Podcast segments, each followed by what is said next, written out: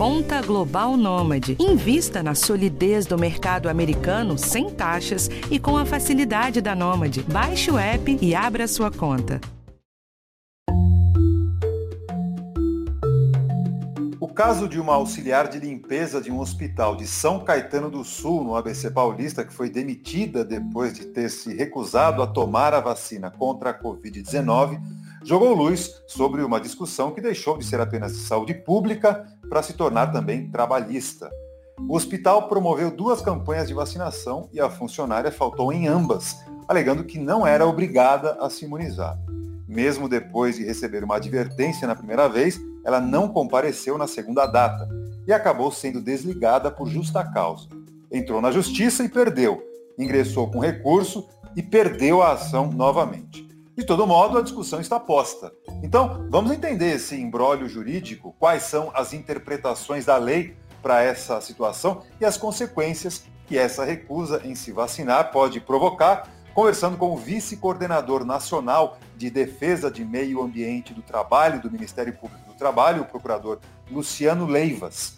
Também vamos saber o que um não vacinado pode trazer de riscos para si e para os colegas de empresa a epidemiologista Carla Domingues, que foi coordenadora por oito anos do Programa Nacional de Imunizações do Ministério da Saúde, também vai estar conosco nessa edição do Podcast do Bem-Estar, que está começando agora. Eu vou iniciar o papo com o procurador do Ministério Público do Trabalho, Luciano Leivas. Tudo bem, Luciano? Como vai? Olá, Fabrício, tudo certo? À disposição aqui para tentar dirimir as dúvidas a respeito da questão da vacinação nas relações de trabalho. E são muitas, viu, Luciano? Eu queria, inclusive, começar aqui é, te perguntando algo que eu imagino que seja meio é, óbvio. Essa discussão me parece que fatalmente iria acontecer em algum momento, né, Luciano? Vocês já estavam esperando por isso? Sim, a questão da, da vacinação na, na relação de trabalho ela já era esperada. Nós, inclusive, elaboramos um guia técnico para orientação do Ministério Público do Trabalho no âmbito nacional e esse documento ele foi elaborado já no mês de janeiro, no final do mês de janeiro de 2021, quando o debate da vacina ganhava já contornos uh, com o vulto que nós estamos vendo e também como a medida sanitária que tende a encaminhar a retomada da atividade econômica de forma segura para empregadores e para trabalhadores.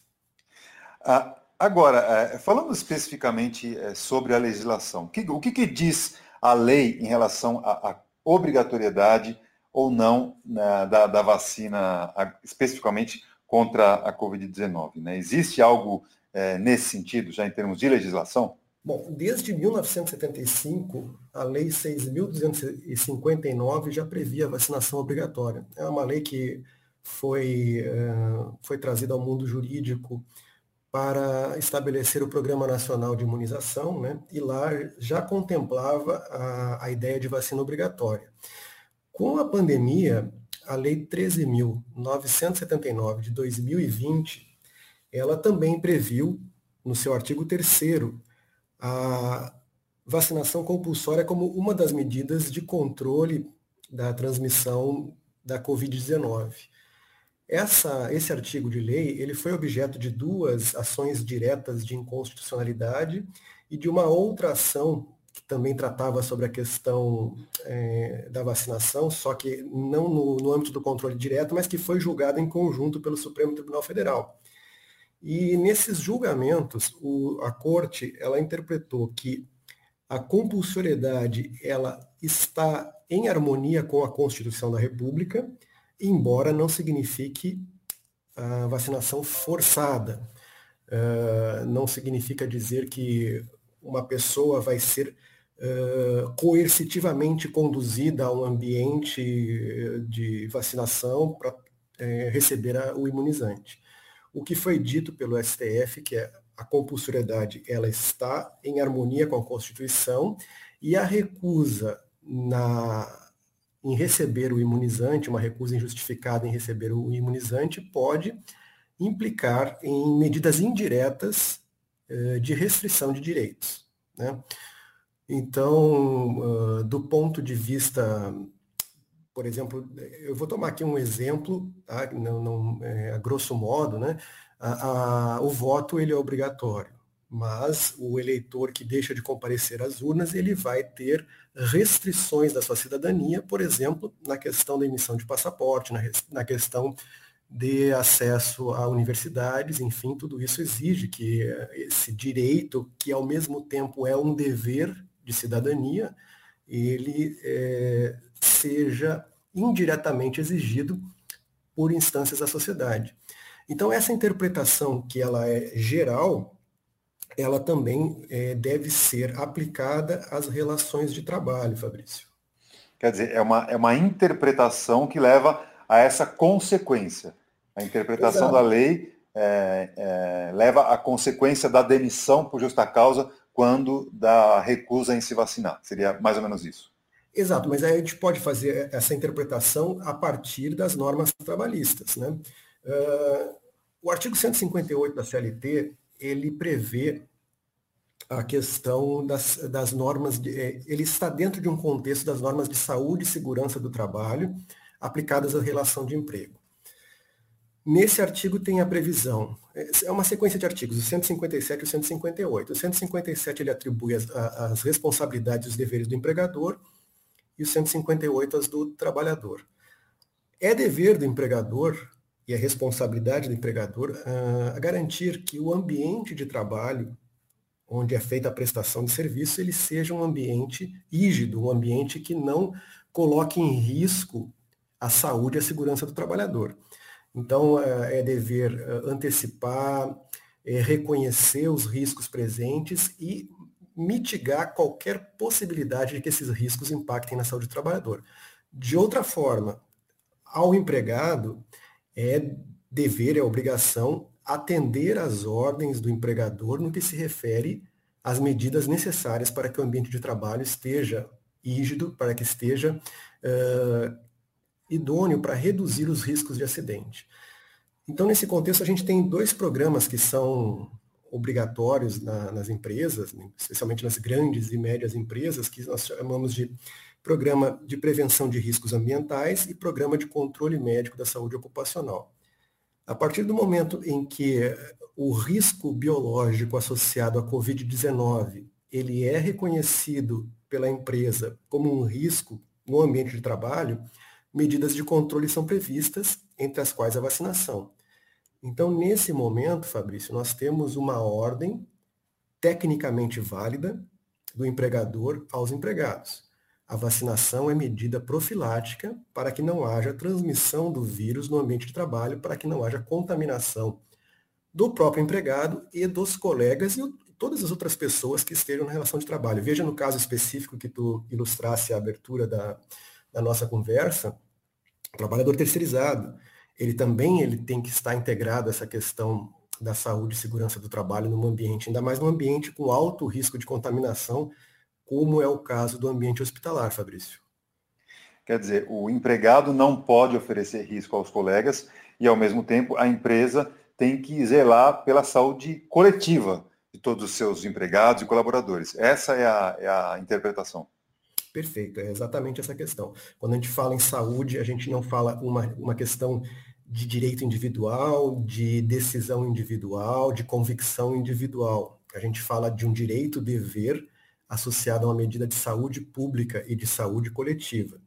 E é sempre de bom alvitre lembrar que as questões trabalhistas, até por, força do artigo 8 da CLT, no parágrafo único, elas se resolvem de, de, forma que o interesse individual ou de uma categoria não se sobrepõe ao interesse da coletividade, eh, por justamente ter eh, essa, esse viés, especialmente nas questões de saúde, esse viés coletivo. Né? É, por conta disso, uma ordem que esteja em descompasso com uma, uma, um descumprimento, uma, uma recusa que esteja em descompasso com uma ordem é, tecnicamente inserida dentro de um programa de controle de adoecimentos na empresa, ela pode caracterizar a, demissão por justa causa. Mas é, tem um detalhe, Fabrício, essa não é a medida primeira, tá? Uh, ela é uma medida que deve ser avaliada ao longo de um processo uh, que o Ministério Público do Trabalho entende que deve ser tomada pela empresa.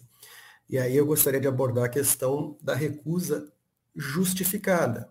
É, essa seria a minha próxima pergunta, porque há casos em que o funcionário pode é, se recusar desde que ele tenha motivo justificável para isso. Né? Quais seriam os casos, quais seriam os motivos? Perfeito, é, esse é um ponto relevante.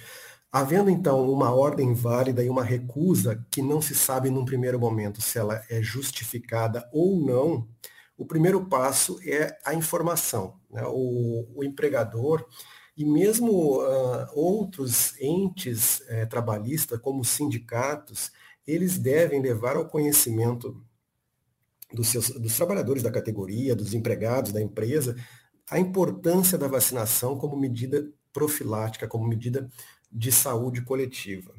Havendo a recusa, vai se avaliar qual é o fundamento. E os fundamentos que é, são justificados são fundamentos clínicos. Psicológicos ou psiquiátricos também se enquadrariam. Né? Tem algumas fobias, uh, às vezes alguma situação uh, de alergia, enfim. Isso uhum. vai ser tratado pelo médico assistente da empresa. Ele vai avaliar a justificativa e, sendo considerada uma justificativa plausível dentro do ponto de vista clínico, psiquiátrico, esse trabalhador ainda assim ele não vai ser uh, dispensado, ele vai. E a recomendação que o Ministério Público faz é que seja uh, colocado dentro da possibilidade no trabalho remoto, né? afastá-lo da, da, da distanciá-lo da coletividade de trabalhadores e colocá-lo num trabalho remoto para prestar os serviços. Tá? De outro lado, a recusa não tem nenhum fundamento clínico, não tem nenhum fundamento psicológico, psiquiátrico. A recusa se dá no âmbito de uma convicção, seja ela uh, por convicção ideológica, seja ela por convicção uh, religiosa, e isso o Supremo Tribunal Federal, quando analisou as ações de controle de constitucionalidade, ele se posicionou a respeito, né? É importante deixar isso destacado. Nesses casos, a recusa não é justificada, por, justamente por aquela questão. Nós não estamos diante de uma situação meramente individual. Existe ali uma questão de saúde pública e coletiva. Nessa hipótese, então, não havendo fundamento clínico, esse trabalhador ele já estaria, uma vez informado sobre a importância da, da vacinação, uma vez avaliado pelo médico da empresa, sem justificativa clínica, ele começa a incorrer numa, numa conduta de indisciplina ou insubordinação.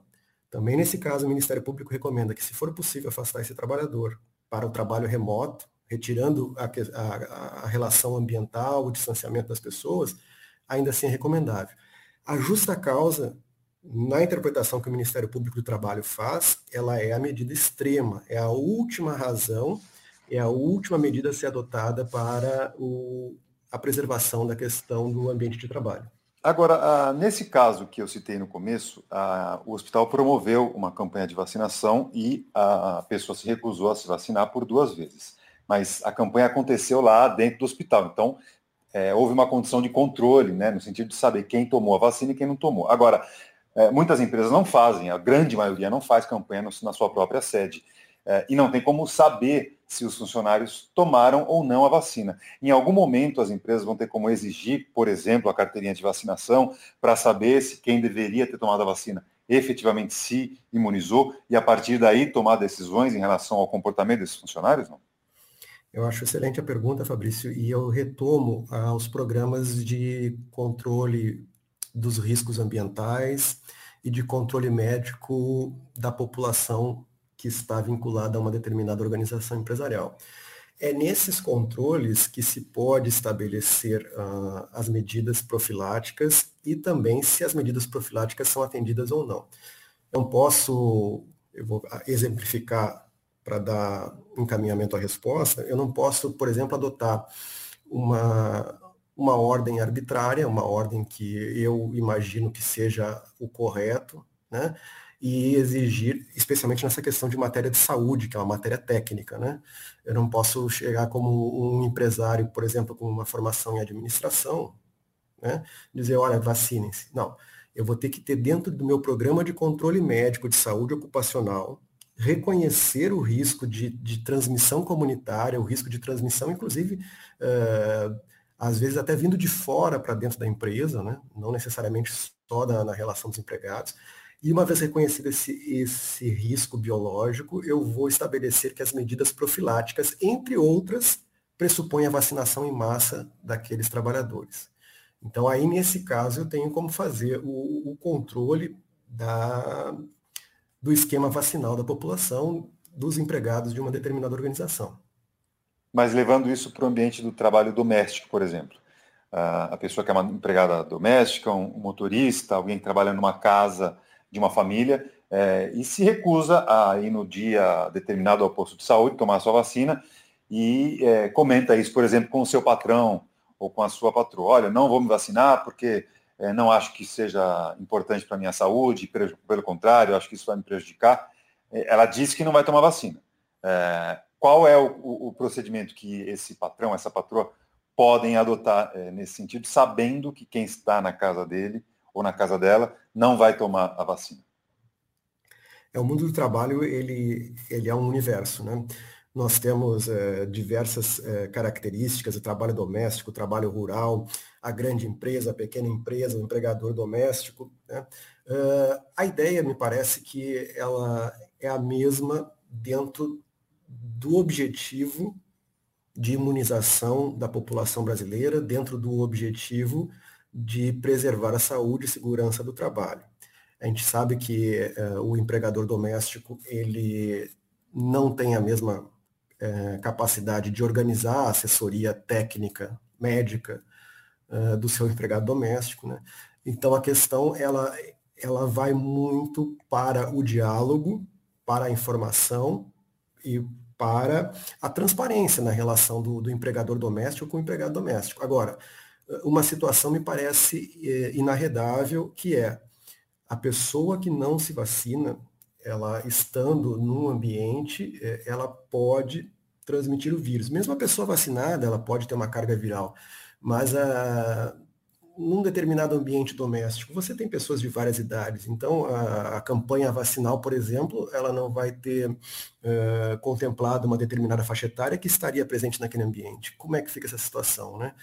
Uh, então, eu entendo que há de haver o diálogo, há de haver a informação, e se a situação caracterizar uh, que alguma vida esteja em risco, talvez a, a extinção do vínculo de emprego, de uma forma dialogada, possa ser uma solução para evitar a, a questão de colocar em risco a saúde do próprio empregado e das pessoas uh, do ambiente doméstico. Né?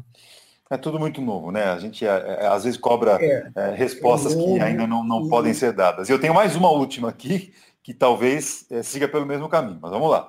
Vamos imaginar que o trabalhador não foi vacinado ainda, porque não chegou a sua vez, ou ele não está com a imunização completa com duas doses, e a empresa para a qual ele presta serviço ou trabalha começa a cobrar sua presença é, de forma física no ambiente de trabalho. Aí a pessoa pode dizer, olha, mas eu não estou vacinado, ou eu não tomei as duas doses. E aí, mais a empresa, não, você tem que vir mesmo assim. E aí, como é que a, a, a justiça interpretaria essa situação? Que, é, é, qual, até onde vai o direito do trabalhador em se recusar e até onde vai o direito da empresa em exigir a presença dele? Eu acho que nós temos muito, muitos elementos que já foram colocados uh, nessa, nossa, nessa nossa conversa, né, que servem para dirimir a questão, a dúvida que está posta. Uh, primeiro ponto, a questão da justificativa do trabalhador. Né? Uma primeira justificativa seria a não ter concluído o quadro vacinal ou não ter sido contemplado no, no ritmo de vacinação da campanha nacional de vacinação. de outro lado, a questão do empregador, nós temos uma série de regras sanitárias que vão determinar o funcionamento daquela atividade empresarial. Então, se existem as autoridades sanitárias do município, as autoridades sanitárias do estado, uh, prevêem que as atividades empresariais podem ser desenvolvidas sem nenhuma restrição e as normas de biossegurança e as normas de vigilância epidemiológica e sanitária uh, que estão colocadas àquele empregador são observadas, eu me refiro aqui especificamente, a gente tem a questão do álcool em gel, do uso de máscara, da vigilância sobre eh, trabalhadores sintomáticos, do diagnóstico de trabalhadores e afastamento dos contatantes. Tudo isso está sendo observado pela empresa. Eh, eu interpreto que a, a, a recusa do empregado teria que ter uma justificativa do tipo comorbidade. Né? Esse, esse trabalhador ele teria que ter uh, uma vulnerabilidade clínica que estando com a vacinação incompleta, e às vezes mesmo estando com a vacinação completa, esse retorno colocaria em risco a própria saúde. Então, eu acho que esses, esses vetores, esses fatores que foram expostos, eles têm que ser interpretados porque efetivamente é um cenário novo, né, uma questão que não tem uma regra é, positivada, uma regra específica na legislação vigente. Mas os elementos de interpretação, sempre com o foco na saúde e na vida, uh, eles devem ser feitos. Lembrando que não, uma questão não, não elimina outra, porque uh, é consabido aí que a retomada da atividade econômica com segurança, ela vai pressupor a vacinação em massa da população economicamente ativa do Brasil. Então, é, são, são é, fatores que têm que ser conciliados com bom senso, com a interpretação e sempre com esse foco aí de que uh, as regras de biossegurança, de vigilância em saúde, vigilância epidemiológica estejam sendo efetivamente observadas.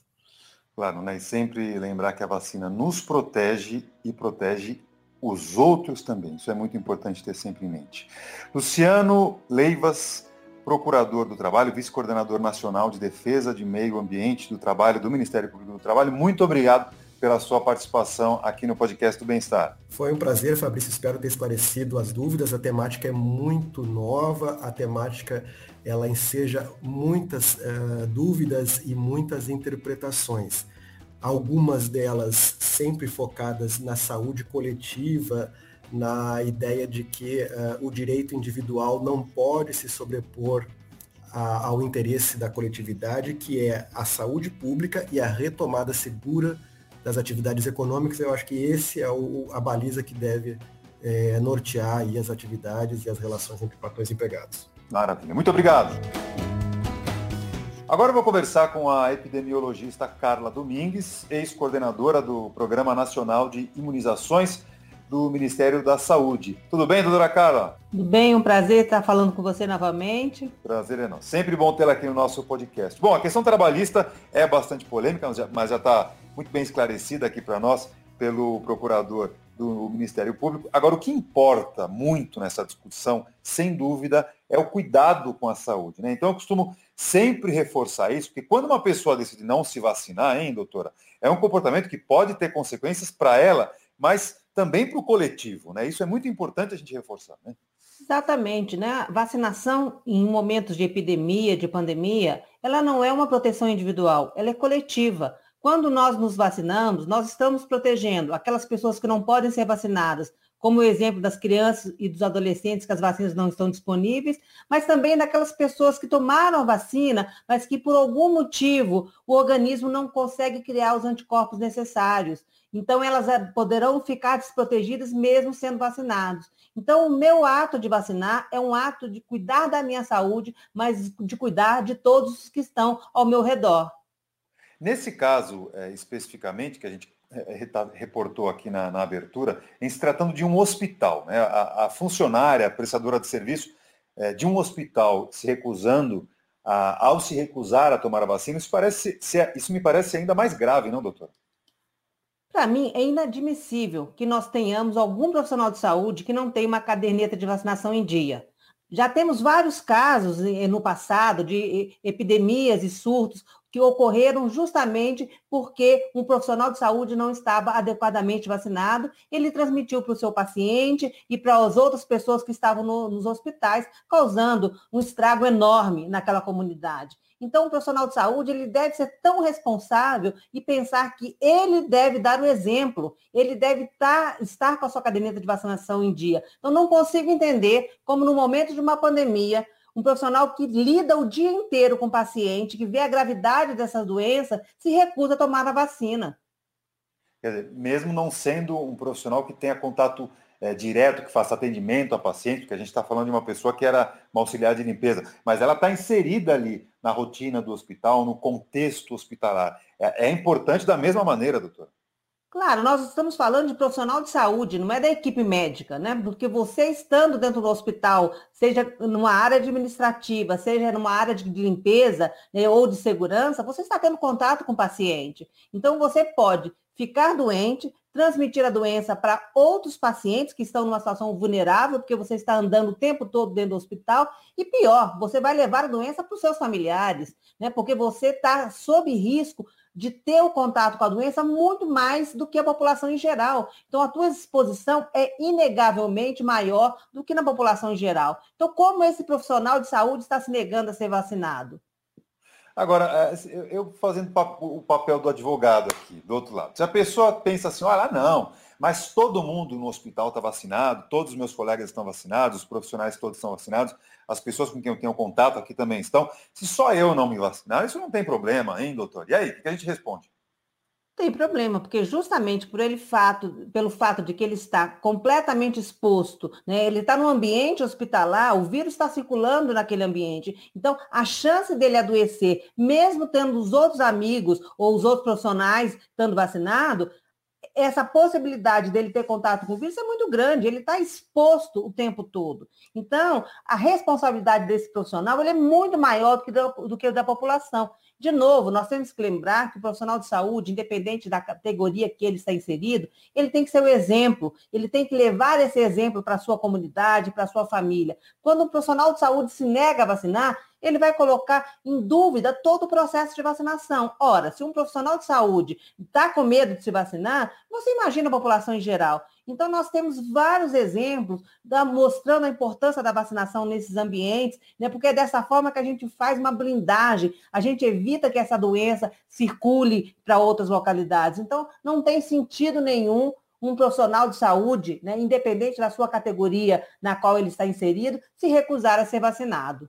É, até porque, doutora, a gente não está falando só sobre a presença dela no hospital, porque é uma pessoa que, de alguma maneira, precisa chegar ao trabalho, né? possivelmente de transporte público, tendo contato com, com outras pessoas no ambiente é, sem ventilação, no metrô, no ônibus, no ambiente apertado, e aí sim trabalha de forma presencial, tem contato com, com outras pessoas lá, e contato com seus parentes, né? com seus familiares. Né? Exatamente, né? Você está exposto ao vírus, você vai sair de, de, desse ambiente de exposição, você vai pegar possivelmente um transporte é, público, né? Ficando uma, duas horas dentro desse transporte, você vai chegar em casa, seu teu filho ainda não foi vacinado, o seu pai possivelmente pode ter sido vacinado, mas não está devidamente protegido, e você vai contaminar a sua família. Olha a responsabilidade desse profissional de saúde. Doutora, nesse caso, ah, me parece que foi uma questão de convicção pessoa disse, não, não quero tomar, porque essa vacina não, não vai me ajudar e tal. Pelo menos foi o que, é, o que a gente leu, né, em relação ao, ao relato do que aconteceu com essa funcionária. Agora, a gente sabe que existem, sim, exceções, né, pessoas da população economicamente ativa, que trabalham e tal, e que é, não podem, ou podem apresentar motivos justificáveis para não se vacinar, né, doutora? Vamos falar quais motivos seriam esses? É, nós temos pessoas que estejam fazendo algum tratamento de câncer, algumas pessoas que são imunossuprimidas, né? Uma, um, a pessoa que terminou de fazer um transplante. Então, nós temos várias situações, algumas pessoas que têm alguma alergia a, a, algum componente da vacina. Então, por isso que a gente tem que tomar vacina no coletivo, porque a gente tem que proteger essas pessoas que, por algum motivo individual, elas não podem receber vacinas. Então, por isso que a gente fala que a gente tem que ter imunidade coletiva, porque quando eu vacino a maioria das pessoas, este grupo pequeno que não pode receber a vacina porque tem uma contraindicação, este grupo vai estar protegido, porque todo mundo que está ao seu redor estará vacinado. Então, é isso que a gente tem que pensar. A minha vacinação, ela vai me proteger, mas ela vai proteger a todos que estão à minha volta e principalmente as, aqueles que não podem ser vacinados. E de que maneira, doutora, ainda falando sobre esses casos de, de motivos justificáveis, né? De que maneira as pessoas podem é, comprovar ali, voltando para o ambiente de trabalho, na, na sua empresa, no, no departamento lá de, de recursos humanos, é, que de fato não podem tomar a vacina contra a Covid-19. Quais seriam é, os documentos ou qual seria a documentação a ser apresentada para comprovar o que ela está dizendo? Ela tem que ter um relatório médico, né? Mas acredito que no ambiente hospitalar, uma pessoa que ela tem uma contraindicação severa, ela não deve estar participando desse, desse processo de trabalho, né? Ela deve buscar trabalhar em outra localidade, né? uma pessoa que tem um, um problema de saúde grave, que tem uma contraindicação à vacina, principalmente nesse momento, ela deve ser afastada desse ambiente, deve ser direcionada para outro setor. Então a gente tem que pensar nisso. Isso também faz parte do processo de saúde, né, da, do, da saúde do saúde do trabalhador. Nós temos que identificar essas pessoas e elas não podem estar expostas. Então, se eu tenho uma contraindicação, eu tenho que estar colocada em outro ambiente que não esse, especificamente, né? Ah, isso, é, isso que a senhora está dizendo é muito importante, né? Então, se a pessoa de fato tem um motivo para não se vacinar, ela não deve frequentar o ambiente de trabalho e, na verdade, não deve frequentar praticamente lugar nenhum, tem que ficar é, é, boa parte do tempo isolada em casa para não ter contato com outras pessoas, não é isso?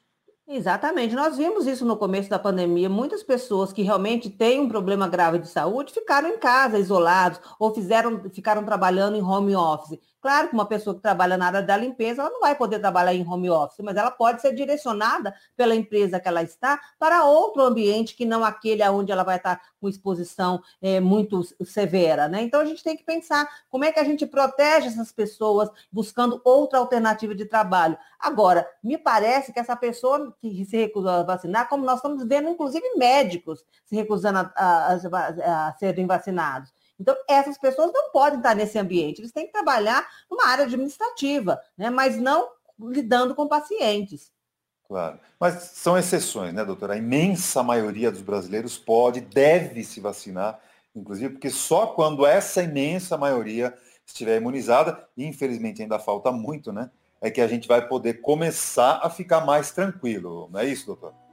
Brasileiro está dando um show na adesão à vacinação. Nós estamos vendo todos os dias o relato de que várias cidades estão ficando desabastecidas porque as vacinas acabaram e quando chegam as vacinas, enormes filas se formam. A população quer ser vacinada, a população brasileira acredita em vacina e eu não tenho dúvida que nós teremos uma das maiores coberturas de vacinação do mundo, porque o brasileiro vai responder é, é, e vai buscar a vacina para se proteger e para proteger a população em geral. Essas exceções não vão impactar no nosso processo de vacinação.